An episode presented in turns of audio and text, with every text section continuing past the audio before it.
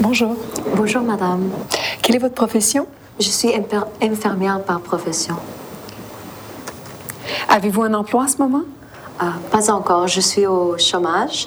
Euh, je suis en train d'étudier le français, la biologie et un peu anglais. Euh, pour mieux intégrer dans mes études, je commence en juillet. Avez-vous travaillé comme infirmière dans votre pays d'origine? Oui, pendant cinq ans. Dans quel service avez-vous travaillé? Euh, j'ai travaillé dans le service public, euh, dans les hôpitaux publics, euh, dans, pour le ministère de la Santé de mon pays. mais là-bas, c'est un peu un système différent parce qu'il n'y a pas de spécialisation. Alors, tous les infirmières nous on travaille dans, dans, tous les départements, euh, dans pédiatrie, euh, gériatrie, oncologie, tout ça. On travaille partout. Pouvez-vous me parler des tâches quotidiennes que vous aviez à faire en tant qu'infirmière? Euh, en tant qu'infirmière, c'est la première chose, c'est l'observation des, des symptômes, des signes. signes, vous avez là les observations des, des, patients ou des effets des médicaments euh, et aussi prendre des soins quotidiens, euh, hygiène. Alors, euh, baigner le patient, faire le toilette, brosser les dents, prendre les, les spécimens de, de son intraveineuse aussi quand j'ai travaillé pendant, euh, travaillé pendant un an dans l'urgence, ben, euh, chez nous, c'est les infirmières qui font euh, tous les points de suture et pour les blessés, des, des pansements. on avait aussi à faire des injections intramusculaires, dermales, et vérifier la pression artérielle aussi et euh, observer euh, tous les signes vitaux aussi comme euh, la respiration, les poules, la température aussi. tout ça devait être écrit sur, sur une, une carte que le médecin venait puis regardait.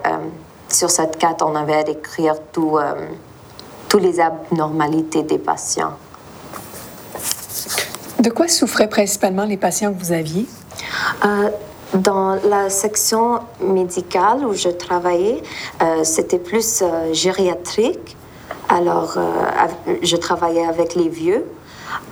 et là-bas, ils souffraient, souffraient beaucoup de la tension et la diabète. Alors, j'avais tout à observer les problèmes de les défaillances de rein euh, et aussi observer les fissures et le sang euh, parce que les fissures sont, sont assez grandes.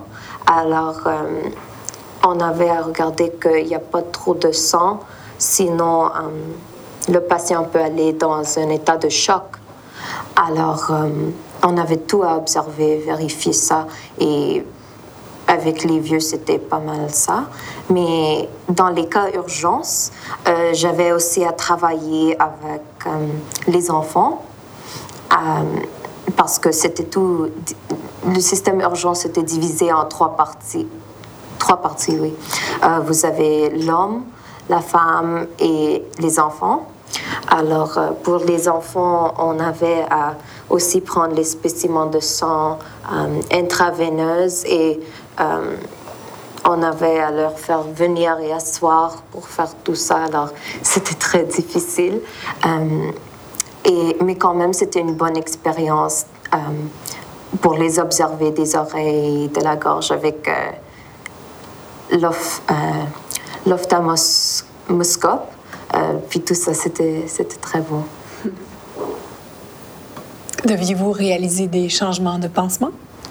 Excuse-moi? Deviez-vous euh, changer des pansements? Oh oui, souvent. Que deviez-vous observer lors des changements de pansement?